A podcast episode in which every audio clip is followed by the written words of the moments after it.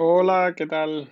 Muy buenas a todos y a todas. Volvemos aquí tras dos meses de parón, prácticamente julio y agosto, y ya entramos en, en septiembre y pues obviamente hay que comenzar la rutina otra vez y ya no por hacer algo productivo que también, sino por necesidad ya después de estos dos meses un poco raros de, de vuelta a España, de adaptación otra vez en España eh, y de disfrutar el último mes en, en Vancouver, pues ya toca volver a, a, la rutina y hacerlo, como digo, con muchísimas, muchísimas ganas y además aprovechando que ahora, eh, justo esta primera semana de septiembre, estoy confinado porque estuve en contacto directo con un positivo, entonces eh, estoy confinado hasta que tenga la, la PCR eh, y que esperamos que salga negativo para volver a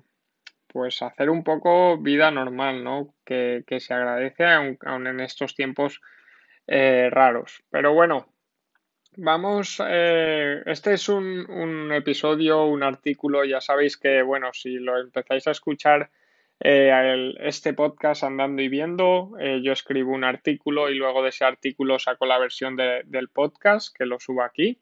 El artículo lo podéis leer en isaacguerrero.com, acabado en P, isaacguerrero.p.com. ¿Vale? Ahí lo, lo podéis leer y, y, este artículo es un poco pues de vuelta a la rutina, ¿no? Explicando un poco qué han sido estos meses de verano y, y los meses que vienen hasta acabar el año, de aquí hasta, hasta diciembre, en qué proyectos estoy metido, qué voy a hacer, y, y, un poco explicaros y poner en contexto, ¿no? Para de aquí ya, como digo, empezar a, a tope. Bueno, pues nada, los meses eh, de verano, haciendo un repaso muy rápido, en junio estaba, eh, fue mi último mes eh, que estuve en Vancouver. Fue un mes raro porque con el coronavirus y todo, ya sabéis, estaba trabajando en, en el child care, que es el cuidado eh, de niños y niñas en un colegio, entonces de tener 45, 47 alumnos, eh, nos quedamos durante el confinamiento en máximo 6 y éramos 5 monitores para 6 alumnos, por lo tanto era, eh, pues como, como podréis ver, una situación muy, muy rara y muy excepcional, aunque luego al final de estos meses se volvió otra vez a, se recomenzó el, el colegio otra vez y, pero seguían viniendo los mismos alumnos, lo que pasa que nuestro horario cambiaba y se volvía al horario que estaba preestablecido. Entonces aquí un poco eh, hablando con mis padres y un poco también pensando, eh, decidí dejar el trabajo porque era el último mes y mi horario era un horario que no te permitía eh, disfrutar muchísimo, ¿no? Porque comenzaba a trabajar de 7 hasta las 9 de la mañana esas dos horitas solo, luego había un parón hasta las dos y media y de dos y media a seis, por lo tanto no podías hacer ningún plan, ninguna excursión porque te paraba, te cortaba el día y luego volvías a reanudar a las dos y media.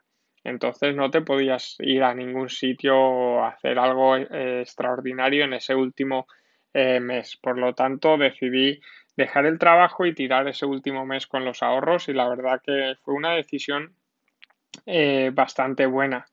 Luego el 7, perdón, el 7 de julio, que tenía que ser San Fermín, obviamente no se celebró aquí en España, eh, volví y pues era, eh, fue un verano, ha sido un verano raro, sin fiestas patronales, sin discomóviles, obviamente también sin resacas, ¿no? Entonces lo que hicimos, pues hizo muchísima gente, es irse a la montaña, ¿no? Empezar a, a escalar, a hacer senderismo, eh, hacer rutas con los amigos y eso es lo que hicimos nosotros también. Como sabéis, eh, yo venía escalando en, en Vancouver ya casi, casi un año en Boulder, así que cuando llegué aquí fue el momento perfecto para tirarse a la montaña y para empezar a hacer eh, escalada en la montaña, escalada deportiva en la roca y la verdad que ha sido espectacular y que es estas cosas que, que pasan, ¿no? Que si no hubiese sido por esta situación, por el confinamiento, por cómo está eh,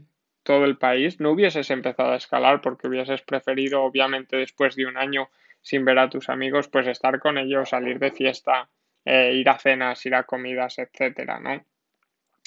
Y bueno, y también pues obviamente a la vuelta pues comidas familiares, eh, reuniones con amigos, visitas a tíos, abuelos, etcétera, ¿no? Así que ha sido un no parar y una desconexión que en, este mes de julio sobre todo sí que ha sido eh, olvidarme de todos o casi todos los proyectos o, eh, estas em, responsabilidades ¿no? que tenías de consumir información, de seguir aprendiendo, ahí sí que paré un poco casi por completo.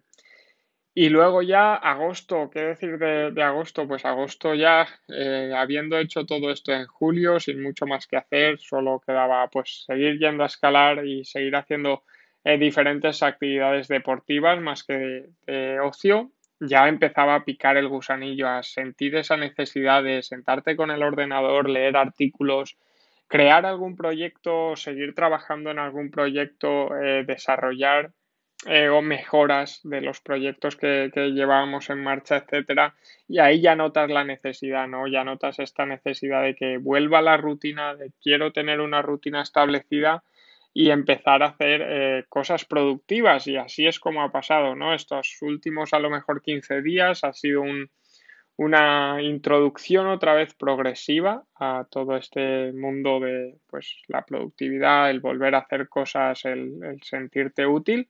Y ahora ya llega septiembre, entramos ayer en septiembre y ya toca entrar eh, con todo después de este de este super parón, ¿no?